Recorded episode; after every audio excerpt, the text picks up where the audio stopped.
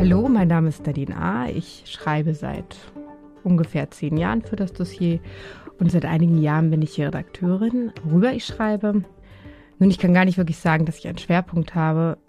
Ich habe mal einen Mordfall aufgeschrieben. Ich bin mit einem DJ übers ostdeutsche Land gefahren und habe auch eine Frau begleitet, die erblindet war und die Hoffnung hatte, wieder sehen zu können. Das war auch eine sehr spannende Geschichte.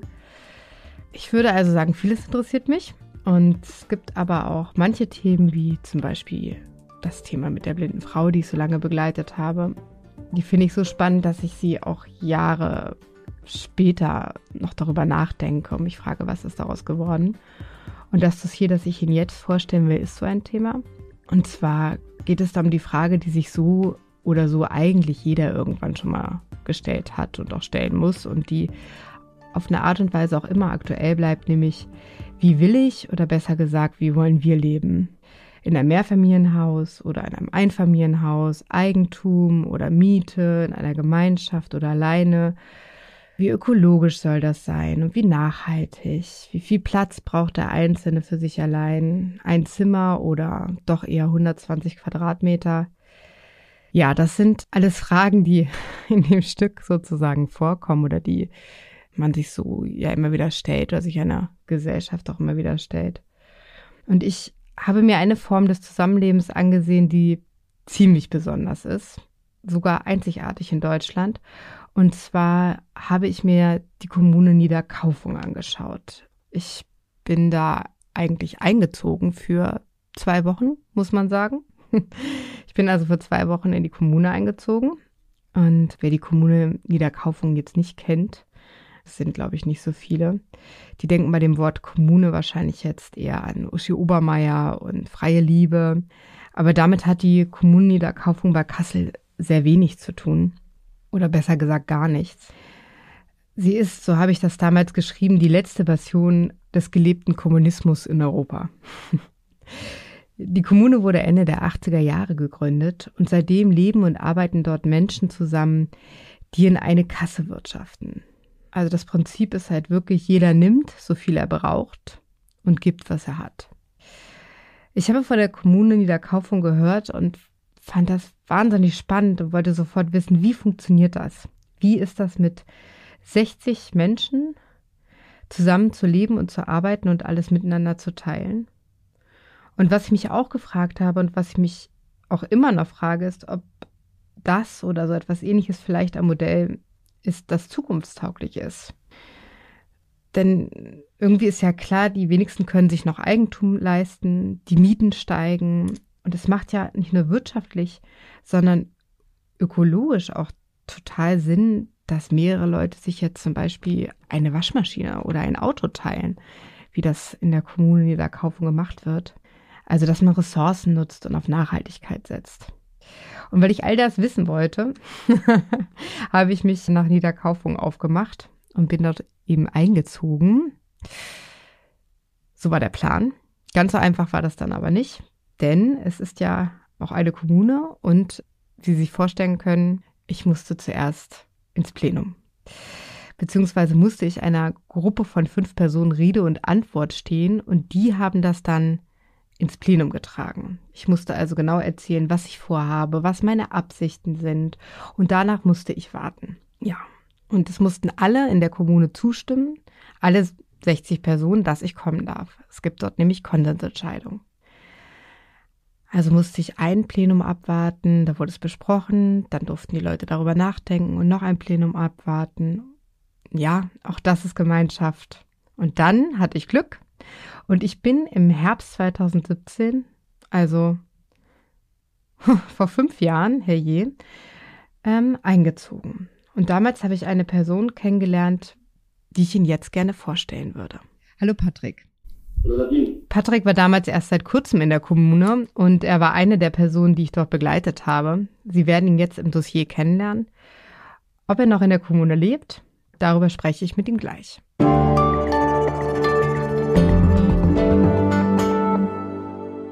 Die Revolution auf dem Dorfe. Ein Dossier von Nadine Ahr, erschienen am 19. Oktober 2019 in der Zeit. Der Weg zum Kommunismus ist kurz.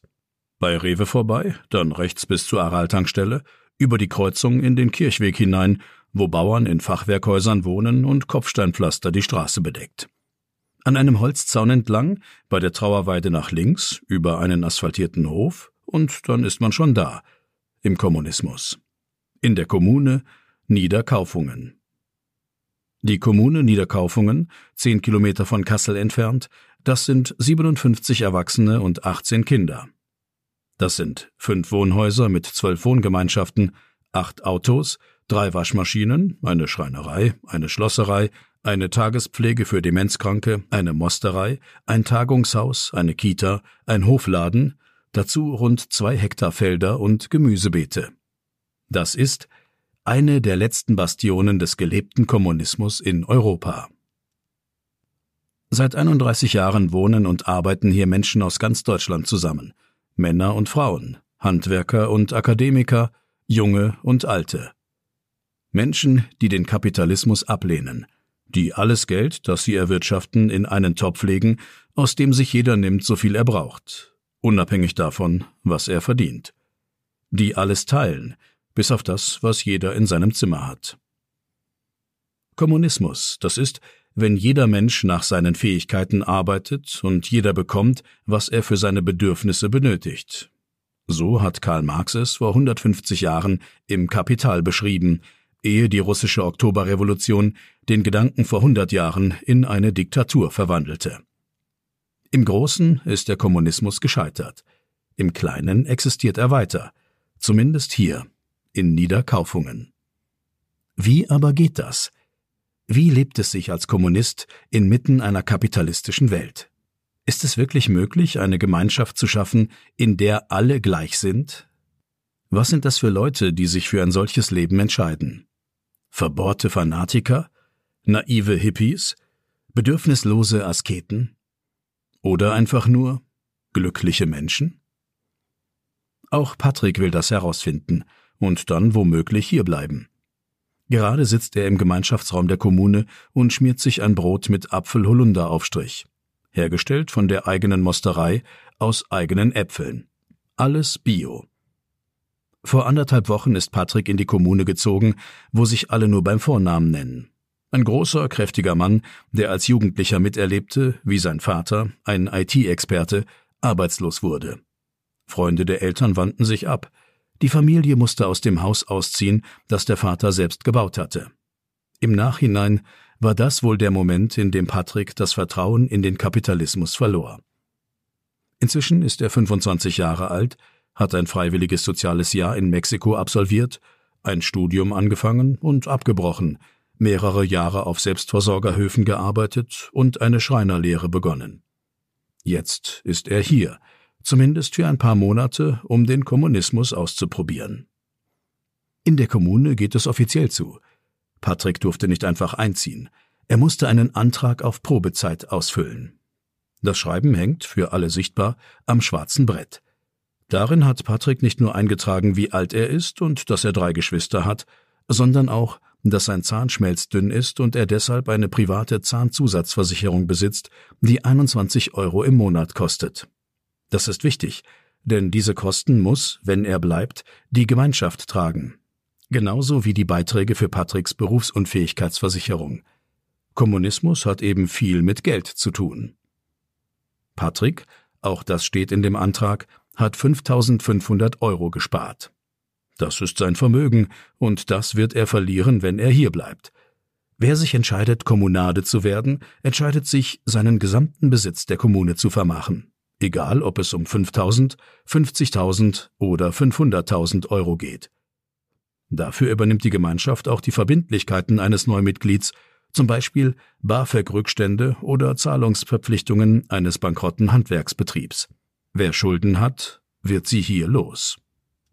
Für sein neues Leben hat Patrick nichts mitgebracht außer zwei Bananenkisten, darin zwei Bücher, Laptop, drei Paar Schuhe, zwei Arbeitshosen, ein paar T-Shirts und Pullover außerdem Bettdecke und Kopfkissen von daheim, damit er sich zu Hause fühlt.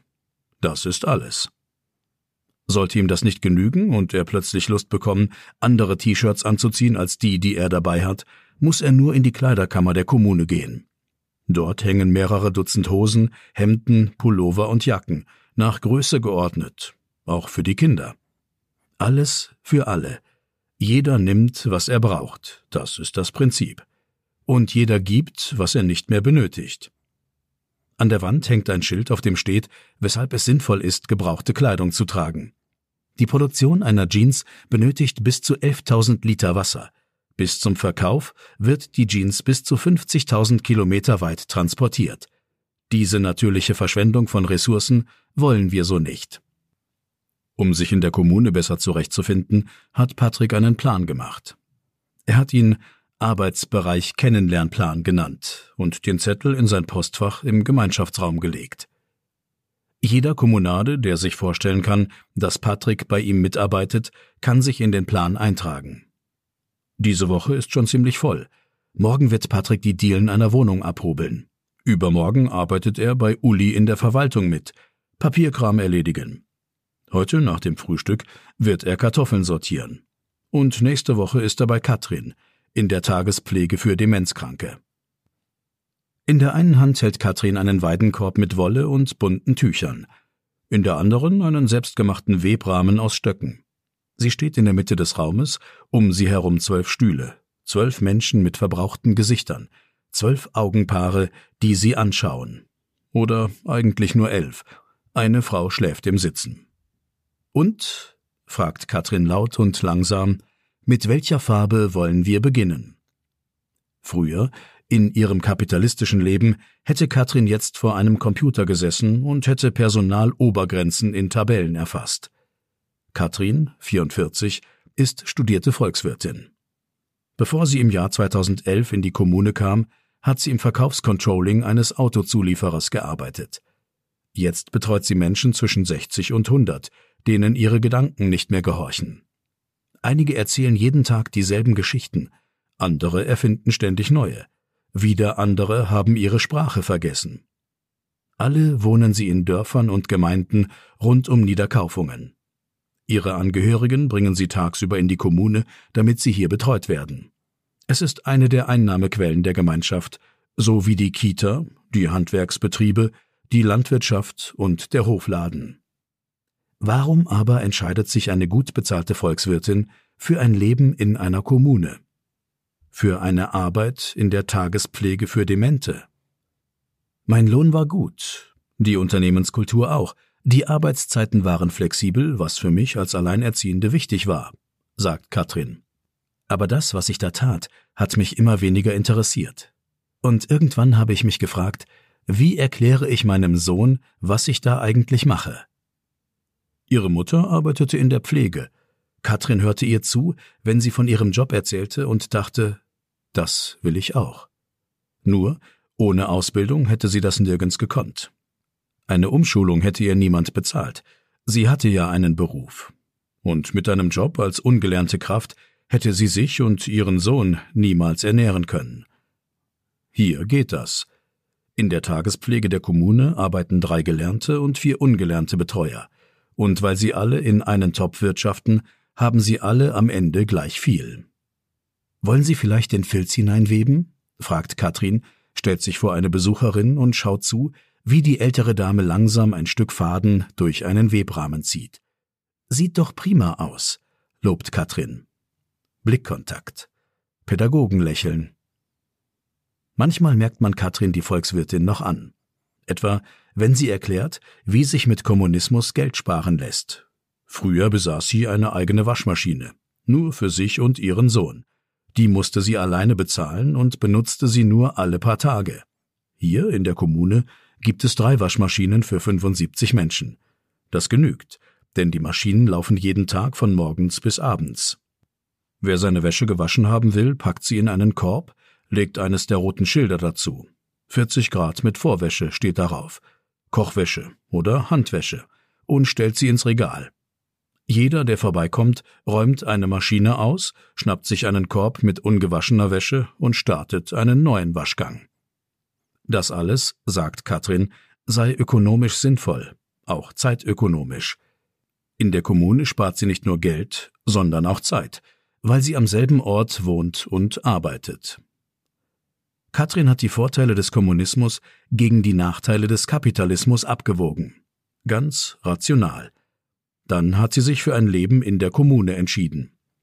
Rund 30 Stunden die Woche arbeitet Katrin in der Tagespflege.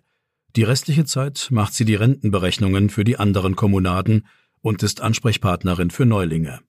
Wahrer Luxus sei es, sich seine Zeit frei einteilen zu können, sagt Katrin, als sie am Nachmittag auf einem der Sofas im Gemeinschaftsraum sitzt und eine Tasse Tee trinkt. Und den habe ich hier. Irgendwann später sagt sie, sie müsse sich korrigieren. Es ist kein Luxus, sich seine Zeit frei einteilen zu können.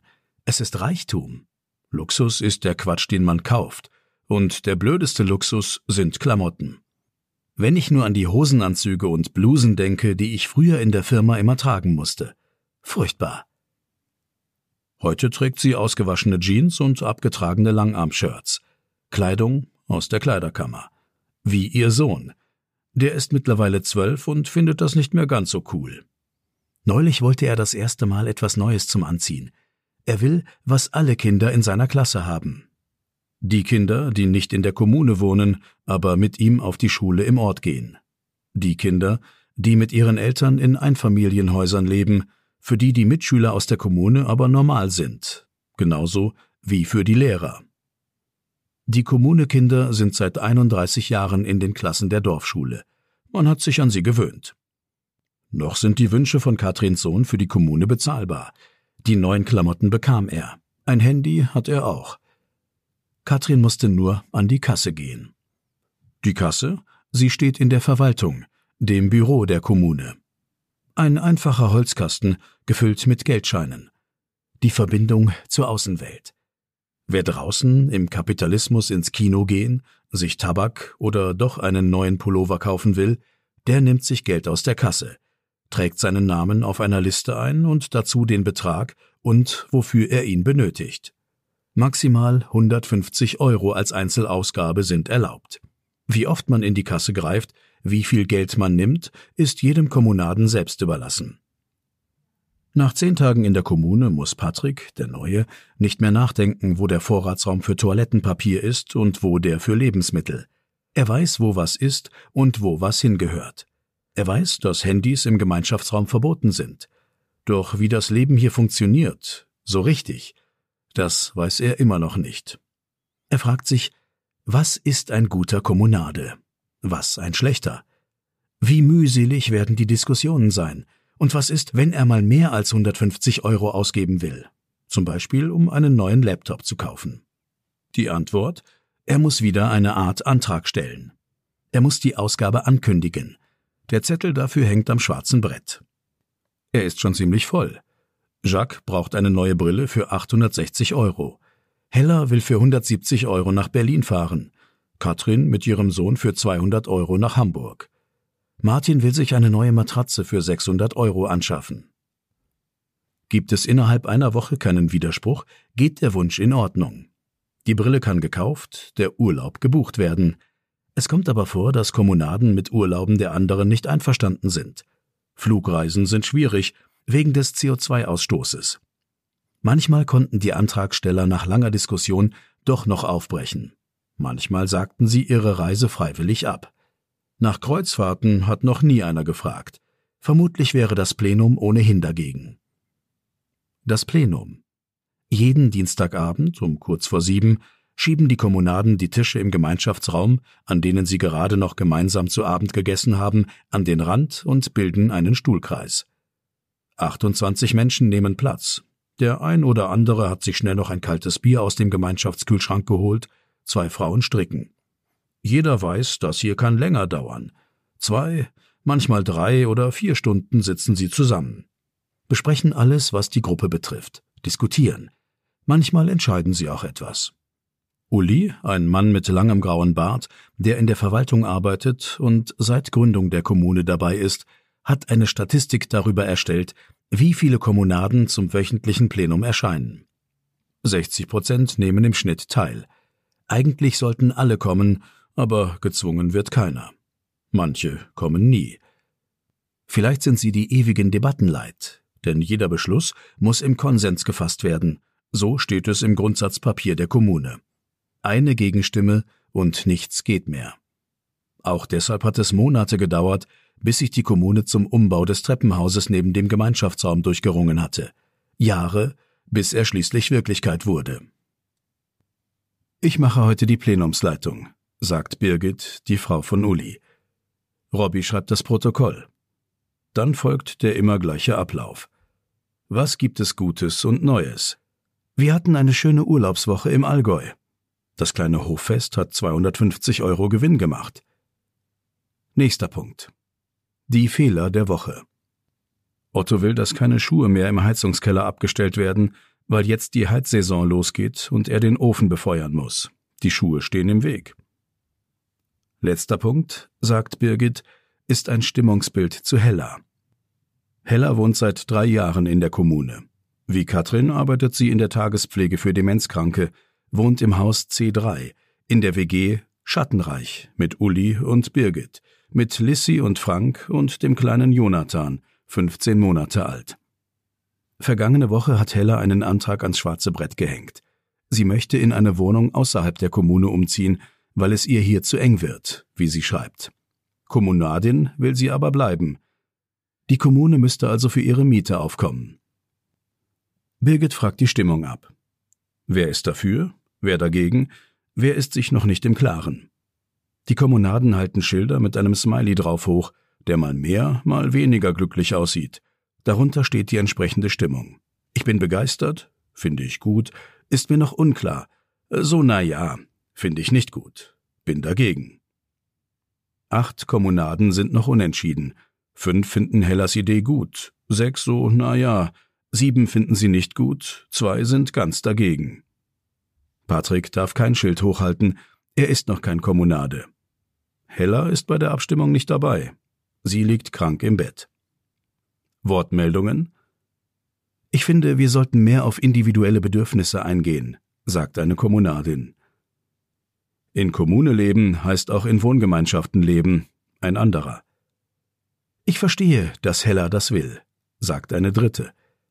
Wer denkt nicht mal, ich will in einer Zwei-Zimmer-Wohnung leben? Pause. Aber das ist eben nicht Kommune. Und dann? Ich will das finanziell nicht mittragen. Gut, sagt Birgit, vertagen wir das. Jeden Monat wird die finanzielle Situation der Kommune berechnet und am schwarzen Brett ausgehängt, damit jeder die Lage kennt. Dort steht, wie viel die einzelnen Arbeitsbereiche der Kommune erwirtschaftet haben, wie viel die Menschen, die draußen außerhalb der Kommune arbeiten, verdient haben und was an sonstigen Einnahmen zu verzeichnen ist. Kindergeld vom Staat zum Beispiel. Im August hat die Kommune 65.100 Euro ausgegeben für Lebensmittel, Autos, Zugfahrten und andere Dinge. Der Durchschnittsverbrauch pro Kopf lag bei rund 1.100 Euro. Gleichzeitig hat die Kommune 69.600 Euro eingenommen, macht für den August ein Plus von 4.500 Euro. In anderen Monaten, etwa wenn Renovierungen an den Häusern anstehen, rutscht die Bilanz ins Minus. Über all die Jahre aber gilt, der Kommunismus schreibt schwarze Zahlen.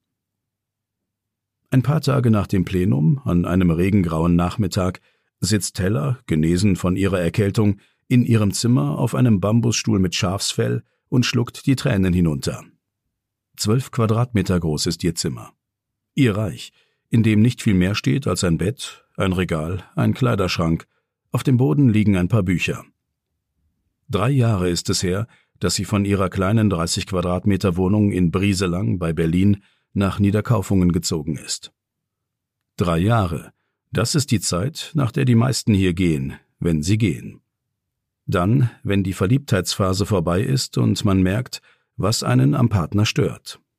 Nur, dass es hier in der Kommune nicht nur ein Partner ist, der die Zahnpastatube nicht zudreht, sondern drei oder vier WG-Partner und mehr als 50 Mitkommunaden. Hella kam nach Niederkaufungen, als ihre Kinder aus dem Haus waren, zwei erwachsene Jungs. Ein Neustart mit 49. Ihr sei das Soziale wichtig, sagt sie. Sie wollte Teil einer Gemeinschaft sein. Aber Hella hatte zuvor nie in einer Wohngemeinschaft gelebt. Bald merkte sie, dass sie das WG-Leben auf so engem Raum schwer erträgt. andere reden, husten oder atmen zu hören, wenn das Interesse aneinander gering ist oder das Konfliktpotenzial hoch. So steht es in ihrem Antrag am schwarzen Brett. Inzwischen benutzt sie kaum noch die gemeinsame Küche in der Wohngemeinschaft, sie geht sogar ungern ins gemeinsame Badezimmer. Auch am Plenum nimmt sie nicht teil, weil es ihr abends sonst zu spät wird und sie nach den Diskussionen oft nicht einschlafen kann. Sie ist nicht in einer Politgruppe wie Alicia, die sich für Transgender engagiert und das Ladyfest Kassel mitorganisiert. Nicht in der Willkommensgruppe für Flüchtlinge, nicht bei Attack wie Uli oder bei der interventionistischen Linken wie Patricia. Hella engagiert sich kaum, hat ein Mitkommunade unter ihren Antrag geschrieben. Hellas Wunsch wird nicht nur danach beurteilt, ob die Kommune es sich leisten kann, dass sie in eine eigene Wohnung zieht.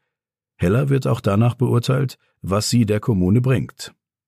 Dabei wollte ich doch gerade mit meinem Einzug hier aus dem Leistungsprinzip der Gesellschaft rauskommen, sagt sie.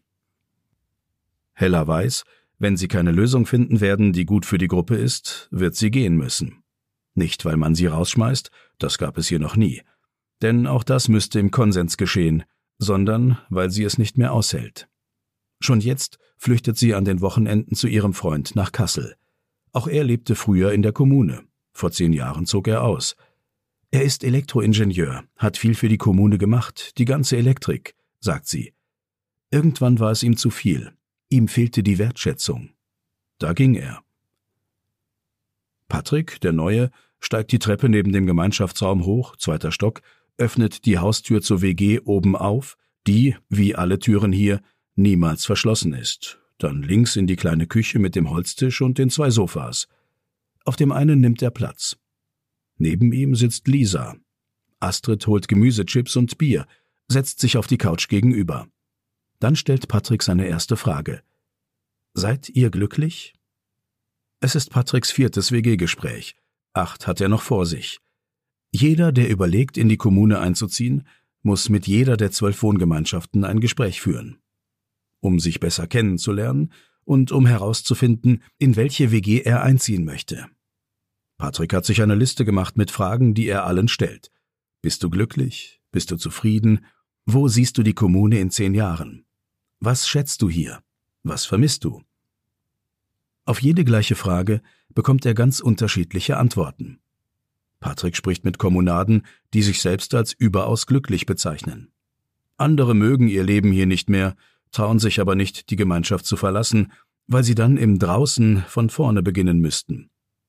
Oft hört er, dass man hier schnell im eigenen Kosmos versinke, in den eigenen Problemen und Problemchen.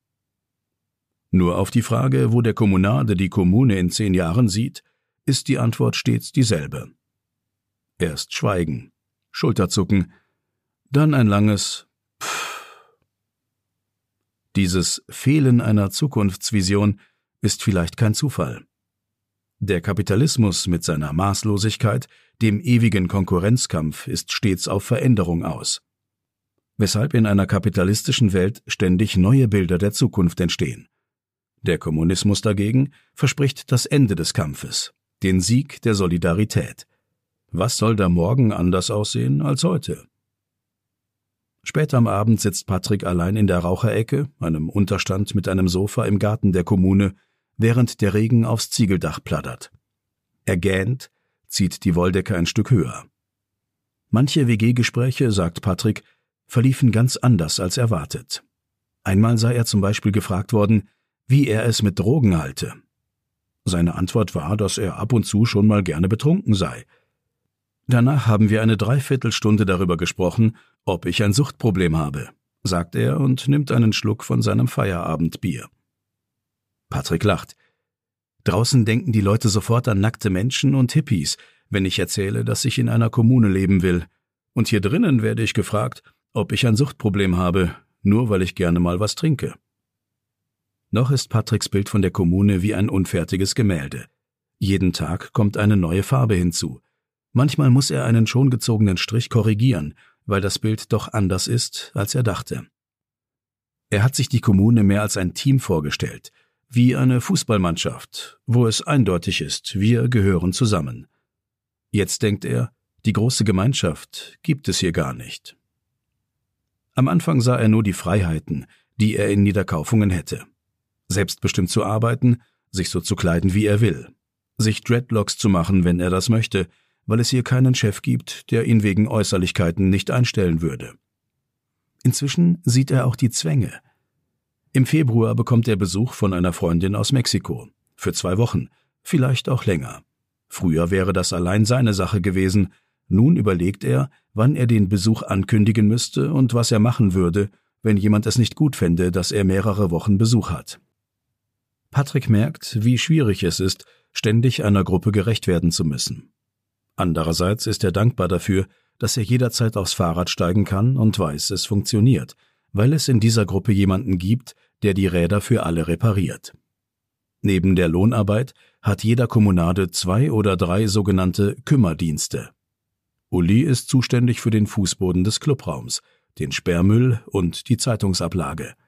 Jona putzt die Fenster. Katrin aus der Tagespflege kümmert sich um das Blumenbeet im Garten. 225 Dienste für 57 Leute. Hinter allem steht jemand, der es macht. Für die Gruppe. Seit zwei Wochen ist Patrick jetzt hier. Will er Teil dieser Gruppe sein? Er schweigt, nippt am Bier. Dann sagt er, ich weiß es nicht. Noch nicht. In 31 Jahren Kommune gab es viele, die irgendwann abhauten. Einer ging, weil er es leid war, sich ständig für seine Ausgaben rechtfertigen zu müssen und weil ihm die Geduld für die Konsensentscheidungen fehlte. Ein anderer, weil er sich in eine Frau verliebte, mit der er zusammenleben wollte und sie auch mit ihm, aber eben nicht in der Kommune. Und dann gab es noch eine, die ging aus Geldgier. Eine, die jahrzehntelang hier gelebt und immer ganz genau darauf geachtet hatte, dass auch ja jeder sein gesamtes Vermögen einbrachte. Bis sie erbte. 150.000 Euro. Da entschied sie, dass es nun auch mal genug sei mit dem Teilen. Es ist ein Sonntagmorgen und Sanne wartet auf Patrick. Als er nach ein paar Minuten nicht erschienen ist, holt sie den Schlüssel aus dem Verwaltungsgebäude für eines der acht Kommuneautos, das sie für heute reserviert hat. Sanne muss zur Arbeit. Um 10 Uhr ist Gottesdienst. Sanne, 49, die eigentlich Susanne heißt, ist Pastorin. Und eigentlich wollte Patrick mit zum Gottesdienst. Er wollte von Sanne wissen, warum eine Pastorin in der Kommune lebt, ob sie hier glücklich ist, was sie vermisst. Aber er hat diese Woche schon beim Kommunechor mitgesungen, beim Qigong-Kurs im Bewegungsraum den Kranich gemacht, beim Plenum zugehört und diskutiert.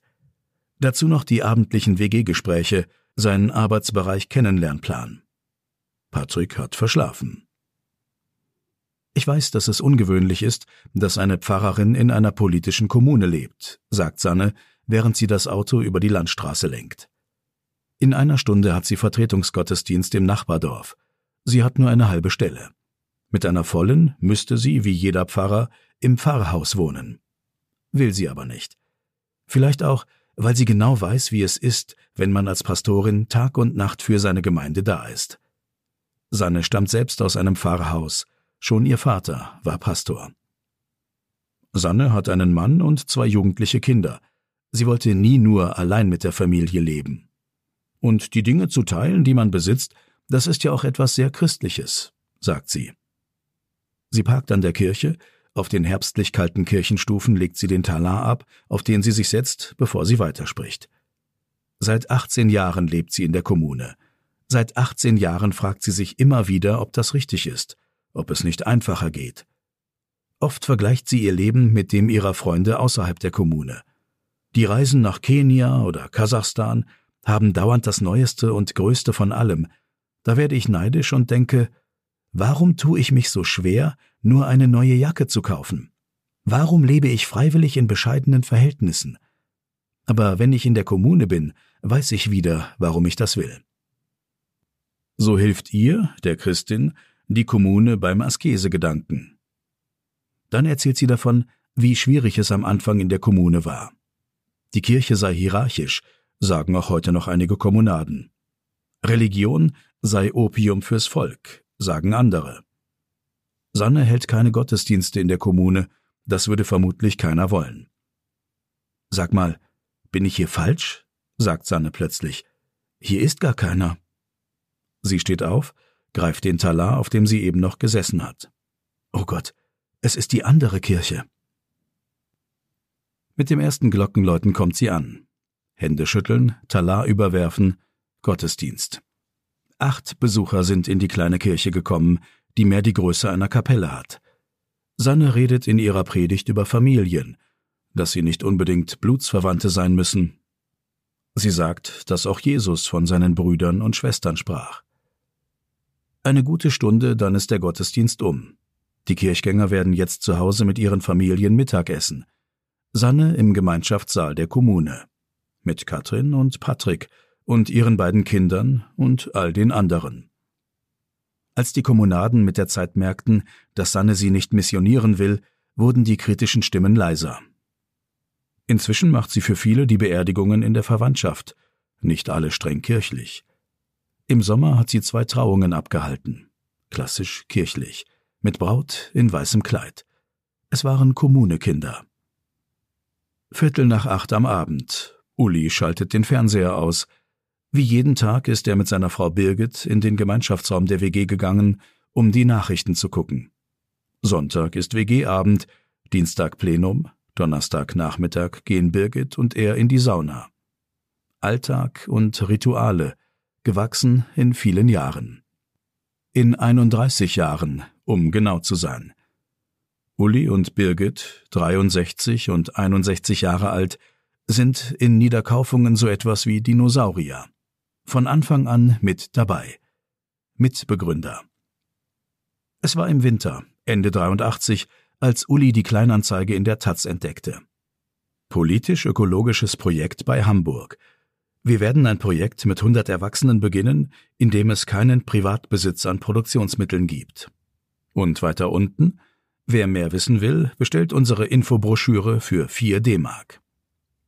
Uli wollte mehr wissen – Schon länger hatten er und Birgit nach einem Ort gesucht, an dem man zusammen leben und arbeiten kann.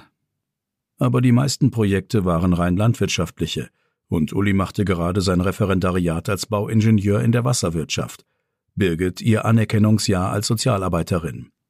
Vielleicht, dachte Uli, ist das ja was für uns.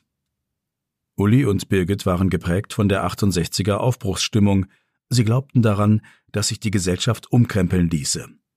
Sie gingen auf Friedensdemos, ketteten sich in Brockdorf bei Anti-AKW-Protesten aneinander. Und selbstverständlich hatte Uli das Kapital gelesen, nicht nur den ersten Band, sondern alle drei Bände. Eine Gemeinschaft, in der die Theorie zur Wirklichkeit würde. Klang gut, fand er. Die Interessierten trafen sich alle sechs bis acht Wochen in Hamburg. Im Februar 1984 fuhren Uli und Birgit zum ersten Mal hin. Menschen aus ganz Deutschland waren da, 100 Leute insgesamt. Und sie wollten 100 Hektar haben. Fast 300 Objekte schauten sie sich an, stillgelegte Bauernhöfe meist. Der eine war zu teuer, der andere zu abgelegen, irgendwas war immer. Bei Lüneburg fanden sie einen Hof, auf den sie sich einigen konnten. Zu spät. Am 1. April 1986 schrieb der Makler, das Objekt sei verkauft. Das war der Tiefpunkt. Da dachten wir, es war mal eine gute Idee, aber es wird wohl nie was werden, sagt Uli. Doch als sie das letzte Treffen unter dem Motto Sterben lassen oder nicht abhielten, da kam einer, der kannte einen, dem ein Gutshof in Niederkaufungen gehörte. Ein paar Wochen später saßen sie in der heutigen Kita, ein heruntergekommenes Wohnheim, in dem zuvor ausländische Arbeiter gelebt hatten vor jedem Zimmer ein Stromzähler, in jedem Zimmer ein Klohäuschen. Was Besseres, sagt Uli, hätten wir nie finden können. Es war scheußlich, sagt Birgit. Im Dezember 1986 zogen sie mit 13 weiteren Kommunaden ein.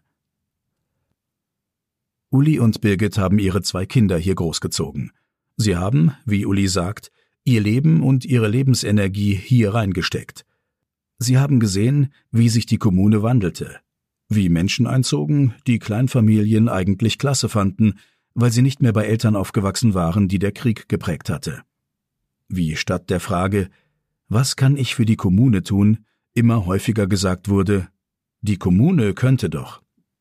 Wie zu einem Haufen Weltverbesserer immer mehr Individualisten hinzukamen, die weniger die Welt, sondern in erster Linie sich selbst verbessern wollten. Uli sagt, er habe nie an der Kommune gezweifelt. Aber er weiß, dass das Leben hier nicht auf ganz Deutschland übertragbar wäre. Dass jemand, der in Hamburg wohnt, nicht sein Vermögen mit jemandem in Mecklenburg teilen würde, den er gar nicht kennt. Dennoch, sagt Uli, ist die Gesellschaft, so wie sie zurzeit läuft, zum Untergang verurteilt. Er referiert dann über das Leben auf Kosten anderer, über den Atommüll, unter dem die nächsten Generationen leiden werden, über Ausbeutungsverhältnisse, über Wachstum in einer begrenzten Welt. Das kapitalistische System sei nicht zukunftsfähig. Und wenn auf gesellschaftskritischen Veranstaltungen die Frage kommt, was man ändern müsste, dann antworten die Menschen ökologischer Leben, gemeinsam arbeiten. Und das ist genau das, was wir hier machen, sagt Uli. Das kann man aber niemanden aufdrängen, fügt Birgit hinzu. Es ist anstrengend so zu leben, man muss das wollen. Ihre beiden Kinder wollten es nicht. Als sie volljährig waren, verließen sie die Kommune. Uli und Birgit wollten familiäre Kleinstrukturen abbauen, als sie hier einzogen. Ihr Sohn lebt heute in einer Kleinfamilie, so wie viele Kommunekinder. Einer von ihnen war bis vor kurzem Investmentmanager beim US-Finanzunternehmen Capital Group. Derzeit ist er auf einer Business School in Singapur. Er wolle möglichst schnell möglichst viel Geld verdienen, hat er seiner Mutter gesagt, die noch in der Kommune lebt. Die Kinder der Kommunegründer haben gemeinsam, dass sie traditioneller leben als ihre Eltern. Man könnte auch sagen, sie sind spießig geworden. Doch auch die Eltern haben etwas gemein. Sie werden ihren Kindern nichts vererben. Und das, was sie ihnen hinterlassen könnten, ihre Weltsicht, wollen die Kinder nicht haben. Natürlich habe sie sich gefragt, was sie falsch gemacht habe, sagt die Mutter des Investmanagers. Aber sie sagt auch, es ist sein Leben, er muss damit glücklich werden.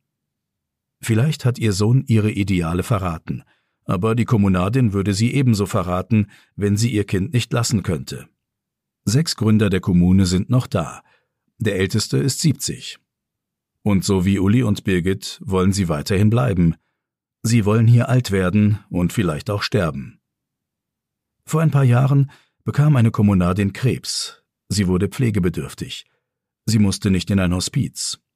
Kommunaden betreuten sie, wechselten sich ab. Kümmerer, die da waren. Bis zum Schluss. An einem Vormittag Mitte September, bei Nieselregen und Wind von der Seite, steht Uli auf dem Kartoffelernter, der seine Bahnen übers Feld zieht. Vier Mann stehen nebeneinander auf dem Ernter, den Blick auf die Kartoffeln gesenkt, die die Maschine aus dem Boden gräbt und über das Band nach oben treibt. Acht Hände, die Erdklumpen und faulige Kartoffeln aussortieren. Gemeinsam wollen wir die Ernte einfahren, steht auf dem Zettel, der im Gemeinschaftsraum hängt. Und so sind sie jetzt auf dem Feld und helfen mit. Doch dann quietschen plötzlich die Bänder des Kartoffelernters. Erst leise, dann immer lauter. Stillstand. Das Triebwerk ist hin. Nichts geht mehr. Die Kartoffeln müssen in der Erde bleiben. Erst am Nachmittag, der Regen hat aufgehört, der Wind nachgelassen, kommt doch noch Hoffnung auf. Irgendwer hatte die Idee, den alten Roder hinter den Trecker zu spannen, der wie eine Hake das Feld umpflügt. Die Kartoffeln muss man dann von Hand aufsammeln. Erstes Anfahren. Erste Meter der Bahn. Stopp ruft einer. Scheiße, der Roder geht nicht tief genug, ein anderer. Erneute Versammlung, dann wieder ein Vorschlag. Wir sollten den Trecker beschweren. Und jetzt sitzt Patrick, der Neue, der sich noch immer nicht sicher ist, ob er hier leben will, vorne auf dem Trecker, um ihn mit seinem Gewicht tiefer in den Boden zu drücken. Uli und zwanzig andere, Erwachsene und Kinder, gehen hinter dem Trecker her und sammeln die Kartoffeln auf. Eine, zwei, drei Bahnen. Nach drei Stunden, als der Himmel vollends aufklart und die Abendsonne sanft aufs Feld scheint, sind die Säcke gefüllt. Die Ernte ist eingefahren. Von Ihnen.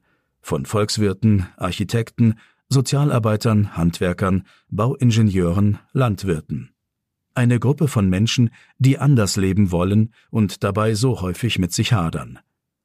In diesem Moment aber, als sie nach der Arbeit am Rand des Feldes zusammenstehen, Likör trinken, Kartoffelpuffer essen und zuschauen, wie die Kinder Drachen steigen lassen, in diesem Moment, irgendwo zwischen Hippie und Bullabü, da scheinen sie alle zu wissen, warum sie hier sind. Ja, so endeten meine zwei Wochen in der Kommune mit Bullabü-Gefühl und Patrick auf dem Traktor. Und der ist jetzt wieder bei mir am Telefon. Also nochmal. Hallo Patrick. Hi Nadine. Sag, wo erreiche ich dich? Naja, ich sitze hier an meinem Schreibtisch in dem Zimmer, in dem ich vor knapp fünf Jahren eingezogen bin. Also ich bin noch in der Kommune, worauf deine Frage wahrscheinlich abzielt. Genau. Du hast dich also entschieden, nach der Probezeit zu bleiben. Warum? also meine Suche war nach einem Ort, an dem ich den Eindruck habe, dass ich die Welt oder wenigstens eine westliche Gesellschaft zum Positiven weiterentwickeln kann. Und hier waren und sind viele meiner Ideale und Werte umgesetzt und von denen ich glaube, dass sie die Welt zu einem friedlicheren, gleichberechtigteren und nachhaltigeren Ort machen könnten. Also das heißt, äh, es war und ist der Ort, an dem ich versuche, diese Werte in der Praxis zu leben und eben nicht nur in einer linken theoretischen Kritik zu bleiben. Also ich versuche hier zwar im Kleinen an meiner utopischen Welt von morgen zu basteln und die auszuprobieren. Welche Werte sind das, weil du jetzt das mehrfach erwähnt hast? Ja, Gleichberechtigung, Hierarchie, ärmeres äh, oder hierarchiefreies Zusammenleben, Nachhaltigkeit. Also Klimakrise ist in aller Munde. Wie können wir nachhaltiger leben? Äh, das sind Fragen, mit denen wir uns hier täglich beschäftigen, letztlich. Ja, das stimmt. Also du hast damals auch, glaube ich, schon gesagt, dass du diese Werte leben willst. Zumindest erinnere ich mich an verschiedene Gespräche mit dir darüber. Äh, mittlerweile bist du, kennst du die Kommune jetzt ja viel, viel besser und ähm, sagst, dass es immer noch der Ort ist, an dem du glaubst, diese Werte leben zu können. Aber inwieweit hat sich denn dein Bild von der Kommune verändert? Also das Bild ist natürlich viel differenzierter geworden und äh, ich würde sagen, wir kochen hier auch nur mit Wasser und der Alltag ist voller Kleinigkeiten, die abzusprechen und zu organisieren sind. Hm, also der Zum Beispiel? Kurs, wie du ihn, naja, was sind das für Beispiele? Das sind Spülvertretungen suchen. Also wir haben ja hier ein rotierendes System, um eben den Abwasch zu machen, weil für die Gemeinschaft gekocht wird. Und das heißt, wenn da jemand ausfällt, dann muss eine Alternative äh, her oder eine Person, die die Person vertritt. Und das heißt, das kann dann meinen Alltag durchaus mal beschäftigen, dann zu gucken oder jemanden dafür zu finden. Oder ob ich es selber mache, ob ich selber Zeit habe. Ja. Und gibt es ja etwas, von dem du sagen würdest, das läuft nicht so gut in der Kommune? Also was dir vielleicht auch am Anfang nicht so aufgefallen ist und wo du jetzt nach näherer Betrachtung, ich meine, nach fünf Jahren, da kriegt man ja doch einiges mehr mit, wo du sagst, mm, das könnten wir besser machen. Also ich glaube, dass das genau das soziale Miteinander schwierig ist oder anstrengend ist, finde ich. Birgit wird ja auch in deinem Artikel zitiert mit, äh, das Leben ist ganz schön anstrengend hier, das muss man wollen. Und ich sehe das vor allem in Bezug auf das soziale Miteinander. Was ist da genau so anstrengend oder was empfindest du jetzt vielleicht sogar anstrengender als damals, was du jetzt irgendwie besser mitbekommen hast? Ich glaube, was mir schwerfällt, ist so ein bisschen rauszufinden, welche Beziehungsebene wir eigentlich haben. Also strukturell stehen wir uns sehr nahe, teilen eben vieles, teilen Geld, äh, Autos, äh, also ganz, ganz viel Alltag eben. Und genau gleichzeitig bin ich gar nicht allen emotional nah. Und dann frage ich mich auch manchmal, was, was ist das denn jetzt für eine Beziehungsebene? Ist das jetzt Bekanntschaft, äh, Nachbarin, äh, Vereinsmitglied? Das vermischt sich hier alles. Äh, Politgruppe sind wir ja auch, ein politisches Projekt. Und genau, das, das knirscht irgendwie. Ja. Und was würdest du sagen, läuft richtig gut? Also was, was könnt ihr gut?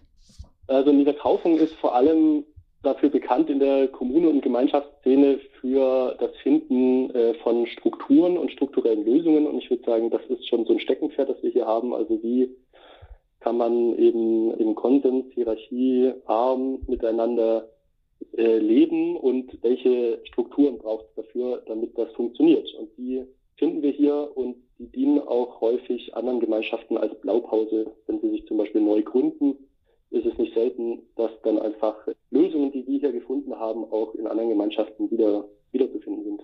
Das heißt, es kommen auch Leute bei euch vorbei und ähm, gucken sich an, wie ihr das macht, um dann von euch zu lernen? Ja, auf jeden Fall. Okay, spannend. Das ist auch insofern spannend, weil ich mir auch noch ein anderes Projekt angeguckt habe. Und zwar ein, ein ganzes Dorf habe ich mir angeschaut. Dazu gleich ein bisschen mehr. Meine letzte Frage, wenn ich dich, wir haben uns jetzt fünf Jahre nicht gehört, eine ganz schön lange Zeit, oder ich halt noch einmal dazwischen haben wir uns, glaube ich, kurz gehört, ähm, haben wir telefoniert, aber auch das ist, glaube ich, schon wieder drei Jahre her. Wenn ich dich jetzt wieder in drei oder fünf Jahren anrufe, wo wohnst du dann? Das ist eine gute Frage. Ich, ich kann es nicht sagen. Ich mache keine Fünfjahrespläne. Ich kann mir gut vorstellen, dass ich noch hier bin oder dann an einem anderen Ort, wo ich denke, ähm, gesellschaftliche Transformation leben zu können. Okay, dann machen wir also in fünf Jahren eine Folge Was wurde aus? Und äh, können wir gerne machen. Sehr schön. Ich rufe dich dann an. Und wer bis dahin nicht warten will, der kann demnächst ein Dossier von mir lesen, bei dem ich mir keine Kommune, sondern gleich ein ganzes Dorf angeschaut habe. Und zwar habe ich sechs Monate lang ein Dorf begleitet, das neu gegründet wurde. Mit sehr ehrgeizigen Zielen. Das Dorf der Zukunft sollte es sein und bei dem dann doch vieles, so viel kann ich glaube ich verraten, ganz anders kam als gedacht. Mehr wird jetzt aber nicht verraten. Vielleicht lesen Sie ja demnächst von dem Dorf oder Sie hören davon hier im Podcast. Bis dahin, machen Sie es gut. Tschüss.